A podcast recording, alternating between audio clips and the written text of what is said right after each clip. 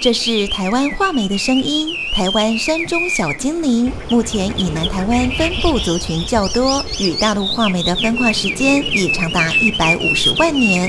台湾画眉的身体是灰褐色，没有白色眼圈与过眼线。只有在繁殖期间，公鸟比较爱唱歌，叫声婉转嘹亮，富于变化，是民情中的佼佼者，因此遭受猎捕的压力。中广和您一起关怀台湾，寻找幸福。